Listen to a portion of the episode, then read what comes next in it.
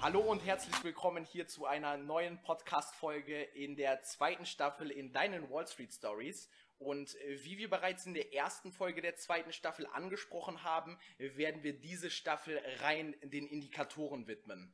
Wir haben in der ersten Folge bereits grundsätzlich oder allgemein über das Thema Indikatoren gesprochen und werden jetzt quasi von heute an die nächsten Tage jeweils einen Indikator, den wir selbst nutzen, so genau wie möglich für euch durchleuchten, damit ihr nochmal ein ganz, ganz anderes ja, einen ganz, ganz anderen Blick auf diesen Indikator habt und vielleicht auch versteht, wie dieser funktioniert und wie ihr diesen in eures, in euren Trade, in eurer Trading einfließen lassen könnt.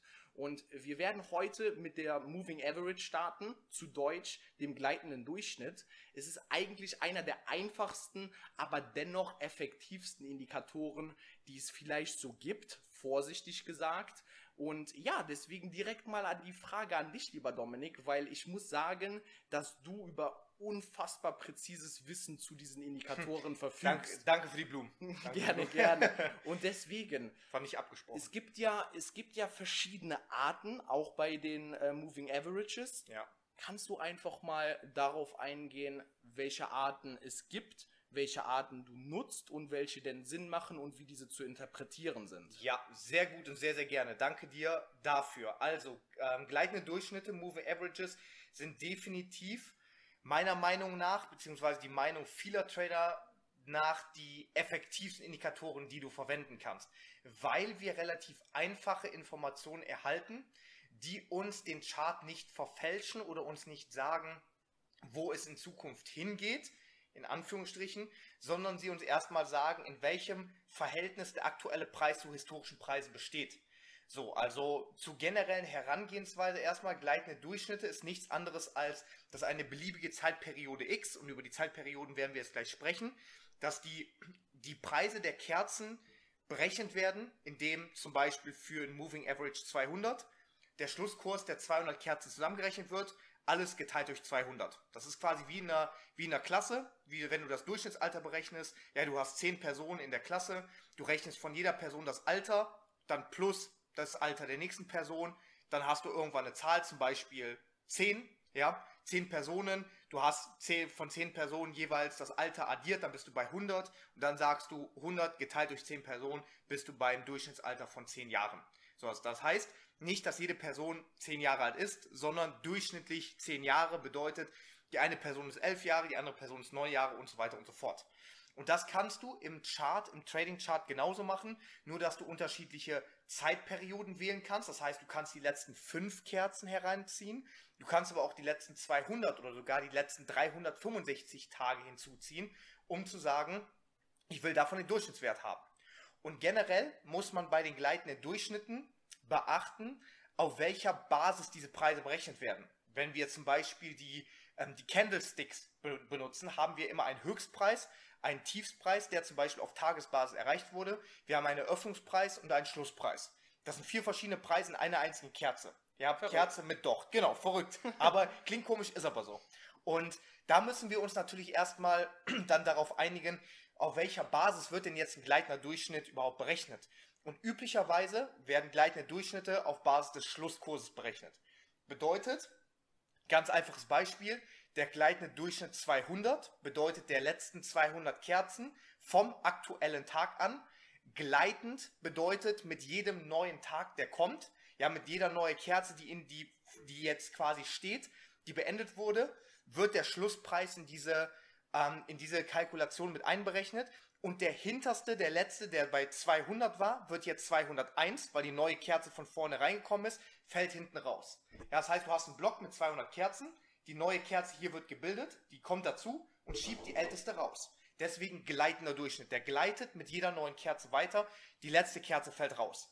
So, meistens werden diese gleitenden Durchschnitte auf Schlusskurs gebildet. Das bedeutet, dass der Schlusskurs zum Beispiel auf Tagesbasis, der letzte Kurs der Tageskerze, wo die Tageskerze letztendlich auch schließt, dass das der Preis ist, der in diesen gleitenden Durchschnitt mit einberechnet wird.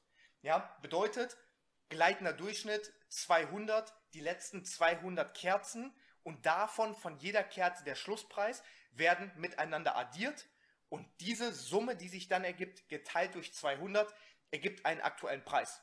Und das ist eben im Chart durch eine Linie geplottet. Das ist das Schöne bei gleitenden Durchschnitten, entstehen nicht Stufen, sondern Linien, weil du natürlich mit jeder neuen Kerze die ältere rauswirfst und dadurch kommt natürlich diese Linie, die sich dadurch ergibt, einfach auf die aktuelle Kerze quasi appliziert, beziehungsweise auf den Vortag letztendlich. So, und dann kannst du halt sehen, wo bewegt sich jetzt meine aktuelle Kerze im Verhältnis zu diesem Durchschnittspreis. Das ist, warum die Linie hochgeht. Wir müssen einmal schauen, wir haben zwar diese Linie, diesen Graphen, der sich im Chart bewegt, nichtsdestotrotz können wir an jeder dieser Linie einen bestimmten Wert ablesen. Wir sagen zum Beispiel, ja, die Kerze ist irgendwo hier oben und irgendwo in der Mitte, das kannst du dir jetzt vielleicht ähm, bildlich einmal oder gedanklich vorstellen, irgendwo in der Mitte siehst du diesen Graph des gleitenden Durchschnitts, dann kannst du mit deinem Cursor, mit deiner Maus auf diese Linie fahren, auf den aktuellen Punkt, wo gerade die Linie endet und guckst dir an und das ist der aktuelle Durchschnittspreis der letzten 200 Kerzen. Ja, also wirklich die Summe gebildet, geteilt durch 200, ergibt diesen Preis aktuell. So, ähm, das generell zur Berechnung. Jetzt geht es darum, welche verschiedenen Durchschnitte gibt es. Und da unterscheidet sich oder es unterscheiden sich eigentlich nur die Arten der gleitenden Durchschnitte, in welcher Hinsicht sie berechnet werden. Wir haben die einfachen gleitenden Durchschnitte. Das ist das Beispiel, wie ich es genannt habe, mit der Klasse oder ein Durchschnittsgewicht. Ja, die Durchschnittsgewicht, du rechnest das Gewicht von jedem Kind in einer Klasse zusammen, geteilt durch die Anzahl der Kinder in der Klasse, ergibt das Durchschnittsgewicht von jeder Person. So, das ist das.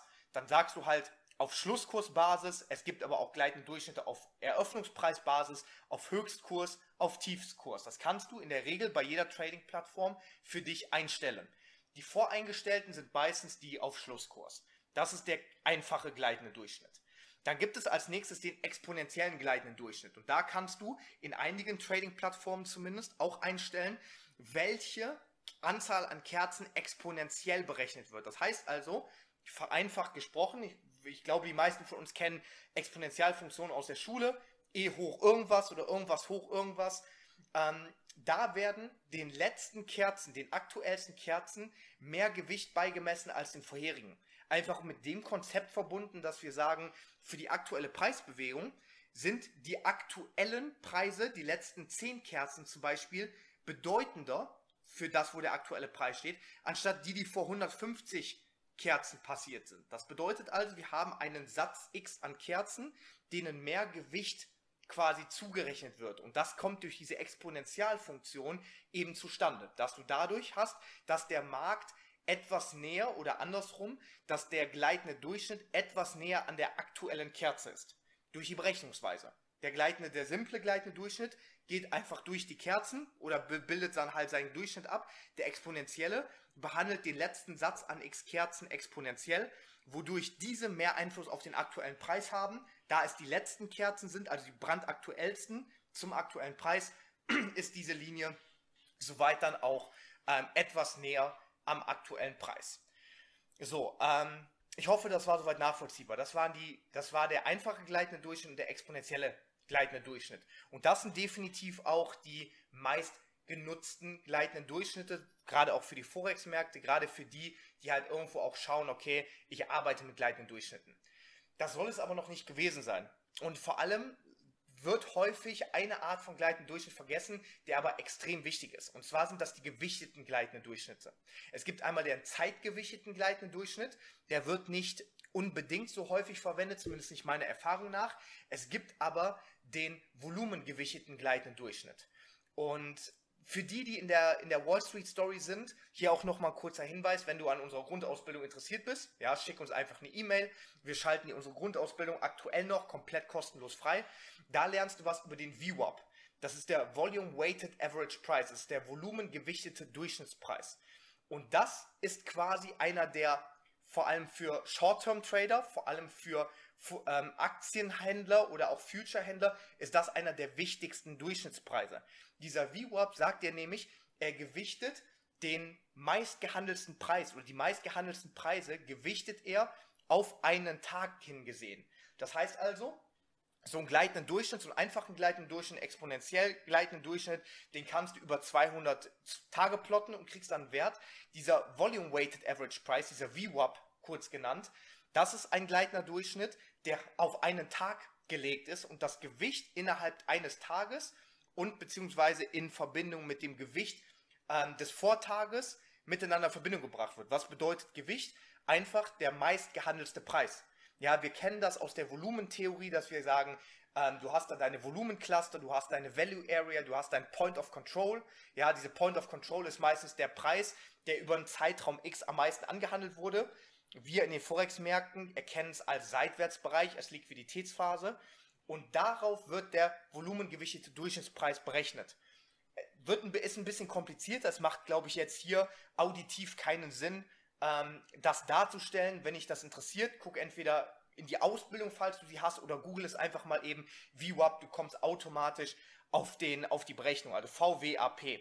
Ähm, der VWAP unheimlich wichtig, für nahezu jeden Markt sehr, sehr gut. Es wird gesagt, ich kann das nur weitergeben, was gesagt wird und die Erfahrung, die ich auch gemacht habe, dass vor allem große Institutionen mit diesem VWAP handeln. Und zwar wird dieser VWAP aufgrund dessen, weil er berücksichtigt, welcher Preis am häufigsten gehandelt wird, wird das als Kontext genommen, ob ein Preis überbewertet oder unterbewertet ist. Heißt also, sind wir oberhalb dieses volumengewichteten Durchschnittspreises, ist die Tendenz eher zu verkaufen. Sind wir unterhalb des VWAP-Preises, ist die Tendenz eher zu kaufen, weil der Preis dann, das Asset, was wir handeln, etwas unterbewertet ist. Im Gegensatz zu dem, was das Volumen, was der meist gehandelte Durchschnittspreis für dieses Asset als fair ansieht. Weil sonst wäre er, wäre dieser Durchschnittspreis ja nicht durch so viel Volumen, durch so viel Handelsaktivität gestützt. Ja, also das Volumen, wenn wir darüber sprechen, ist immer, wie viele Transaktionen auf einem bestimmten Preis oder Preisbereich geschehen sind. Je höher das Volumen, desto mehr Transaktionen. Ja, das ist, das ist ähm, der VWAP. Weiß ich, hast du jetzt schon mal häufiger mit dem VWAP gearbeitet, generell? Oder von den drei erstmal, es gibt noch zwei andere. Ähm, mit welchen hast du bisher gearbeitet am meisten? Ja, eigentlich mit dem exponentiellen gleitenden Durchschnitt und mit dem Standard, mit dem Schlusskurs, ja. mit der Moving Average vom Schlusskurs. Mit denen arbeite ich ganz gerne. Da auch mit den Einstellungen 100 oder 200. Du hast es jetzt äh, in der Vergangenheit schon ein paar Mal angesprochen. Auch 110 kann extrem interessant sein. Kannst du gleich gerne auch noch mal ein bisschen was zu erzählen. Ich, ja. Ich glaube, was aber viel, viel wichtiger ist, sind halt einmal die Einstellungen. Also was jetzt hier jeden, glaube ich, interessiert, sind die Einstellungen, welchen du speziell am öftesten benutzt, wie du diese einsetzt. Und ja, deswegen ja. direkt wieder an dich zurück. Ja, gerne. Ähm, um die Liste einfach noch kurz zu vervollständigen, aber genau wie du auch sagst, ähm, das sind keine, keine gleichen Durchschnitte mehr, die ich verwende. Es gibt noch den Deployed Moving Average, den DMA. Das ist ein Moving Average, der um eine Zeitperiode in die Zukunft gesetzt wird. Dadurch entstehen so eine Art Ichimoku-Clouds. Ichimoku ist ein Indikator, ähm, relativ komplex zusammengebastelt. Wir kennen diese Wolken. Ähm, gibt Trading-Systeme, die darauf basieren, die halbwegs gut funktionieren, zumindest meines Wissens nach, ähm, die durchaus auch erfolgreich umzusetzen sind. Doch müssen wir immer vorsichtig sein. Niemand auf der Welt weiß, was zukünftig an der Börse passiert. Und dieser Deployed Moving Average oder Dispatched Moving Average, das ist der, der halt in die Zukunft gesetzt wird, ähm, quasi aktuelle Bewegung, einfach um zum Beispiel zehn Perioden in die Zukunft gesetzt, soll die halt sagen, wie zum Beispiel sich ein Trend entwickeln kann. Letztendlich wissen wir nicht, wie sich ein Trend entwickeln kann, deswegen müssen wir da immer vorsichtig sein.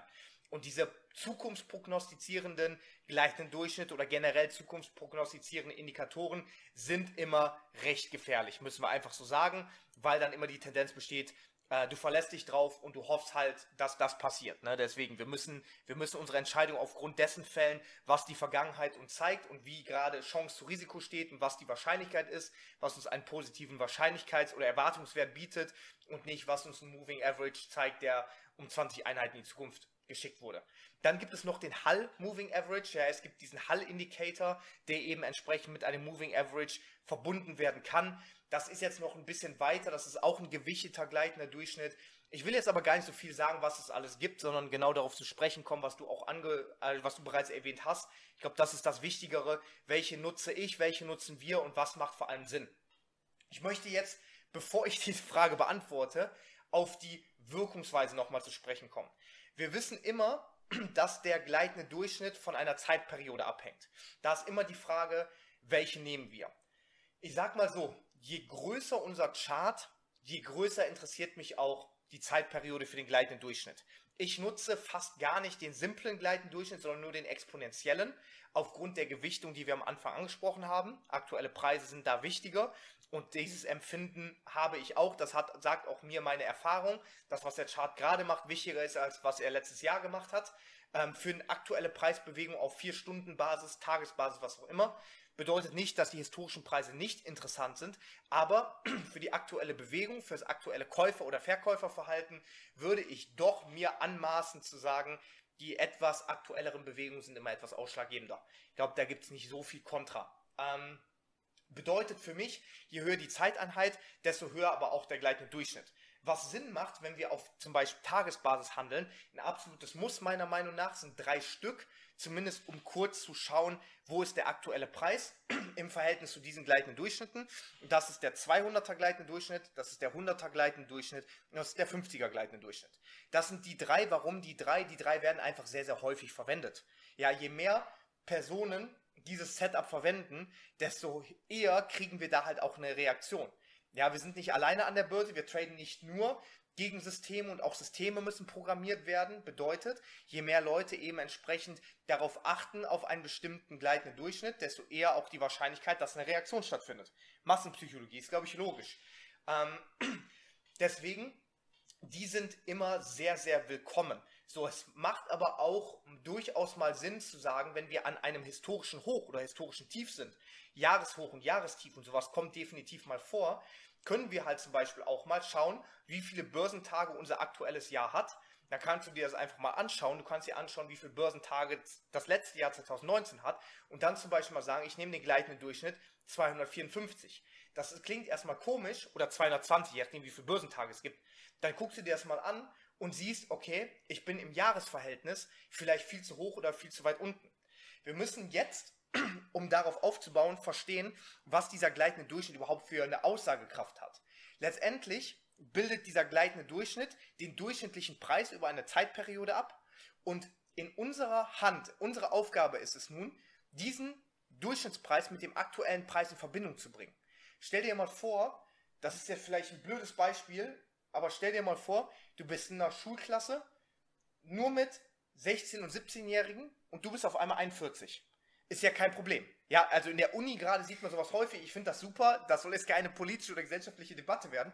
Aber stell dir einfach mal vor, du mit deinem Alter, egal mit, irgendein, mit irgendeiner Qualität, ja, mit irgendeinem Qualitätsmerkmal, bist du weit entfernt von einem Durchschnitt die Tendenz, wir kennen alle diese gaußsche Standardverteilung, ja. Wir kennen das, dass ein Durchschnittswert häufiger ähm, erreicht wird und dann danach die Streuung, dass die an der Häufigkeit immer abnimmt. Gauss-Verteilung oder halt Standard-Normalverteilung. Das finden wir in natürlicher Umgebung immer und immer wieder. Bedeutet also, so entstehen auch Durchschnitte. Wenn du im Durchschnitt in irgendeinem in irgendwas suchst, wirst du immer einen Wert haben, der häufiger vorkommt als andere, in der Regel. Es sei denn, du nimmst natürlich irgendeine Zahlenfolge oder so. Aber du wirst immer diese Standardverteilung wiederfinden. Das ist ein Naturphänomen.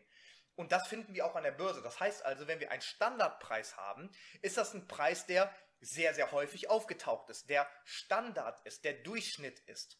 Bedeutet also, unsere Aufgabe ist es irgendwo jetzt zu sagen, in, in welchem Verhältnis steht mein aktueller Preis zu diesem Durchschnittspreis. Und es ist ja ganz klar, je weiter wir von diesem Durchschnittspreis entfernt sind, desto stärker haben wir eher diese Sogwirkung hin zu diesem, zu diesem Durchschnittspreis.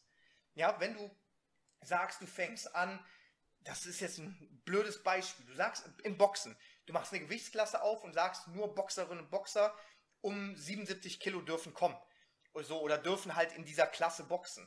Und dann kommen welche mit 84 Kilo, 77 Kilo, 81 Kilo. In diesem Bereich um 77 Kilo werden sich die meisten Boxerinnen und Boxer spielen. Mit 85 Kilo, 90 Kilo, die sich bewerben und so weiter, die Anzahl wird weniger, weil halt einfach ein Merkmal zugrunde liegt. Und das ist beim gleichen Durchschnitt genauso. Bedeutet, was ich damit sagen will, der Preis, der aktuelle Preis, ist immer in Relation zu diesem Durchschnittspreis gesehen. Und je weiter wir weg sind, desto höher ist in der Regel die Tendenz, dass der Markt wieder zurückkommt zu diesem Durchschnittspreis, weil der Durchschnittspreis ein Naturphänomen ist, weil der Durchschnittspreis aufgrund seiner Kalkulation ein natürliches Habitat, eine natürliche Umgebung zeigt. Bedeutet generell, wenn wir weit von einem Durchschnittspreis entfernt sind, ist die Tendenz hoch für den Preis, zu diesem Durchschnittspreis zurückzukommen. Sagen wir auch, Durchschnittspreise können dynamische Unterstützung und Widerstandslevel bilden. Kennen wahrscheinlich viele der Zuhörerinnen und Zuhörer hier, sagt uns aber auch, je weiter wir von einem Durchschnittspreis entfernt sind, desto weniger wollen wir da in Richtung des Trends kaufen. Wir kennen das zum Beispiel, die gleitende Durchschnitt ist eine Linie und die Linie geht nach oben. Bedeutet, der Markt ist durchschnittlich über die letzte Zeitperiode X, sagen wir 200 Tage, durchschnittlich gestiegen. Wir definieren das als Aufwärtstrend. Wenn der Markt durch, durchschnittlich mehr gestiegen als gefallen ist, ist das ein Aufwärtstrend. Wenn der Markt jetzt ganz weit von dieser aktuellen Preis in einem Aufwärtstrend entfernt ist, haben wir kein Interesse mehr in diesen Aufwärtstrend zu kaufen, weil der Markt viel zu weit von einem natürlichen Durchschnittspreis entfernt ist. Ja, das ist dieser Rebound-Effekt. Das nennt sich auch Rebound-Effekt, dass wir sagen, je weiter der aktuelle Preis relativ zu einem Durchschnittspreis steht, desto höher die Wahrscheinlichkeit, dass der Preis zurück, zurückkommt. Ja, das ist so dieses eine Konzept. Ist das, ich denke, das ist nachvollziehbar, oder? Ich glaube, die, ja. Diese, genau, durch, diese, durch das Naturphänomen, ähm, ich glaube, das kann man sich auch ganz gut vorstellen. Dieses Konzept der gleitende Durchschnitt kann eben auch unterstützen zu sagen, wir haben Support, wir haben Resistance, ja, gleitende Unterstützungen ähm, und Widerstände. Funktioniert halt auch nicht immer, dass man halt sagt, man geht da einfach blind äh, long oder blind short. Das Wichtige ist, dass du diesen Durchschnittspreis immer in Relation zu deinem aktiven Preis setzt und sagst, je weiter ich entfernt bin, desto größer die Tendenz zurückzukommen. Wenn ich um diesen gleitenden Durchschnitt bin, dann ist das in Ordnung, also was heißt dann in Ordnung? Dann ist das in einer natürlichen Umgebung mit dem Potenzial, die Richtung einzuschlagen. Ja, und das gilt, um jetzt von Höchstchen auf Stöckchen zu kommen. Ich glaube aber, das sind gute Informationen, die wir hier liefern. Ähm, zu sagen, auf großer Zeiteinheit größere gleitende Durchschnitte, um halt auch einfach diese eine gewisse Schwankung, eine gewisse, ein gewisses Grundrauschen auszuschließen. Du hast auch in, in jedem Börsenjahr hast du krasse Bewegungen, die atypisch sind. Die sind aber nicht vorhersehbar und vor allem wissen wir auch nicht, wann die kommen. Aber sie sind da und die zählen aber, die zählen in den Durchschnittspreis mit rein, aber je mehr, je größer der Datensatz ist, desto mehr wird dieses Rauschen ausgeschaltet, desto mehr werden diesen krassen Bewegungen etwas nivelliert. Ja, und das ist halt dann entsprechend auch wichtig für die äh, Zeiteinheiten. Gehen wir auf kleinere Zeiteinheiten, macht es zum Beispiel aber auch Sinn, mit kleineren gleitenden Durchschnitten zu arbeiten. Und das ist ein Konzept, was doch sehr, sehr komplex ist. Das heißt, wir haben einfache Indikatoren, die aber eine komplexe Anwendung finden. Wir sagen zum Beispiel, dass wir auf Stundenbasis oder auf 4-Stunden-Basis teilweise mit dem 50er oder mit dem 20er EMA arbeiten. Ein 20er EMA macht zum Beispiel dann Sinn, wenn wir in einem Build-Up sind.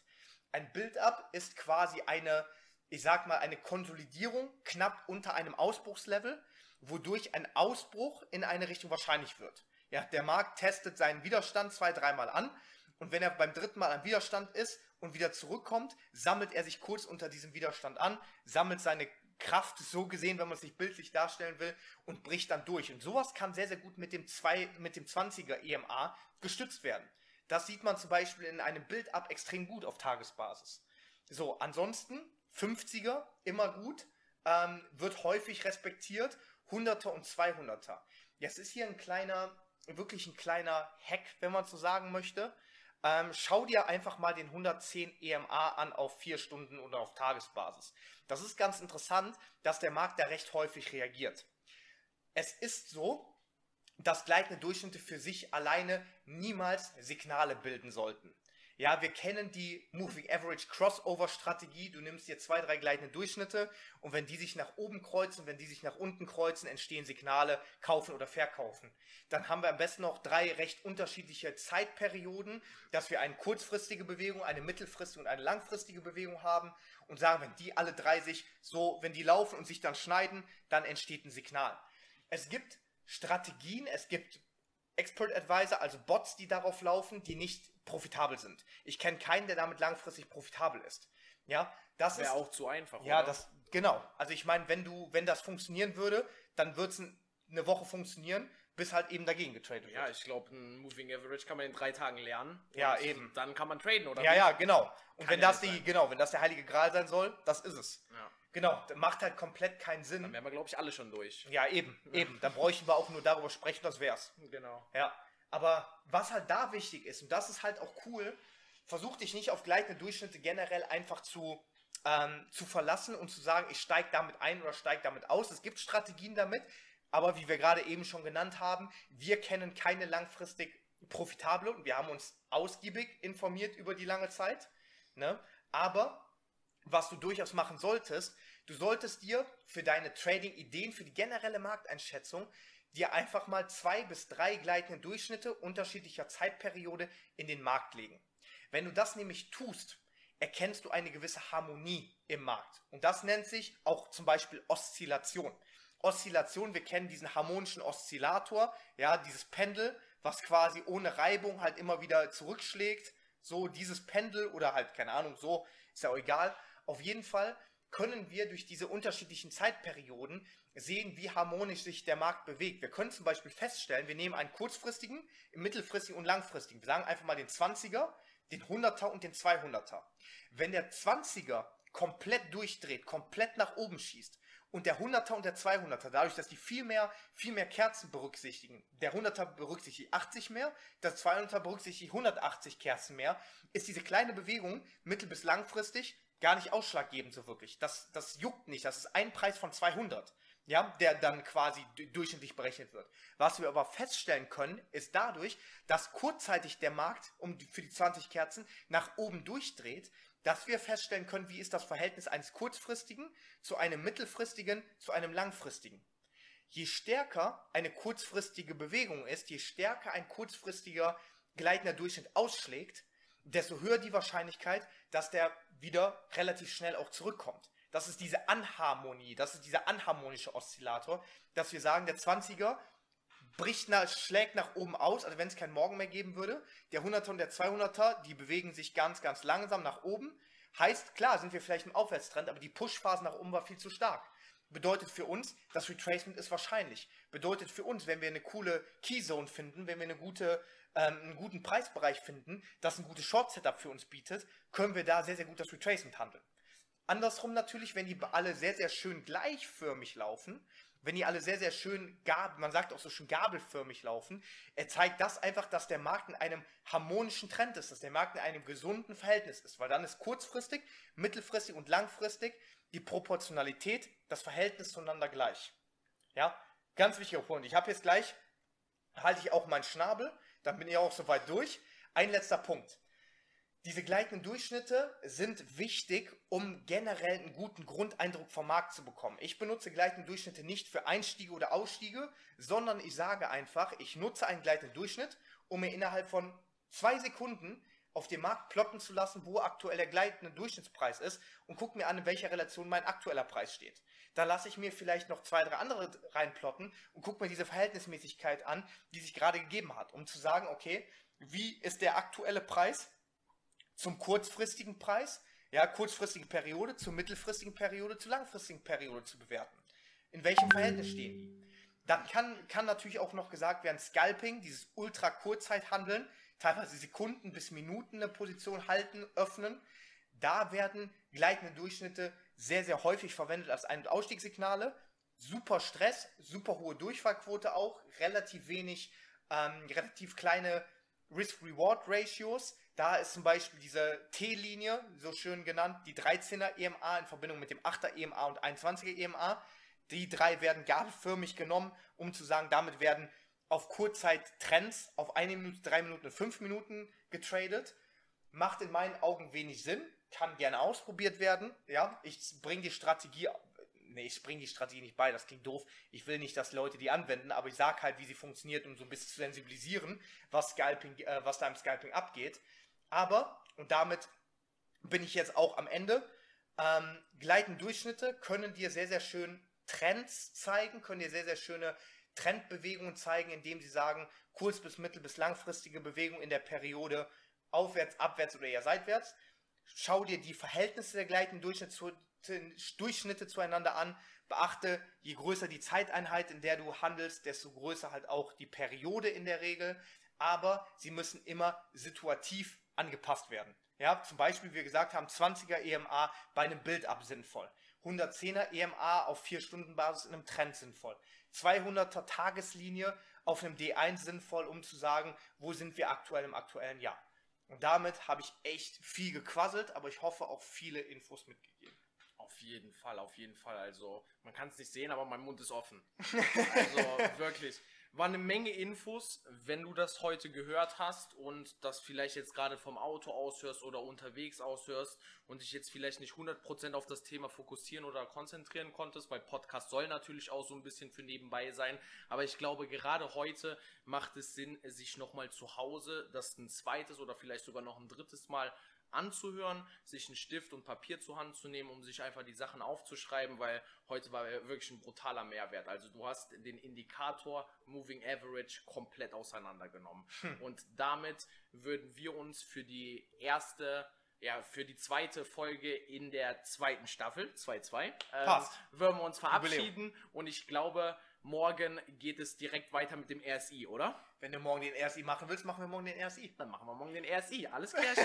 Dann wünschen wir euch allen noch einen schönen Abend und äh, sehen uns morgen oder hören uns morgen und besprechen den RSI. Macht's gut, eure Wall Street Stories. Jawohl, ciao, ciao.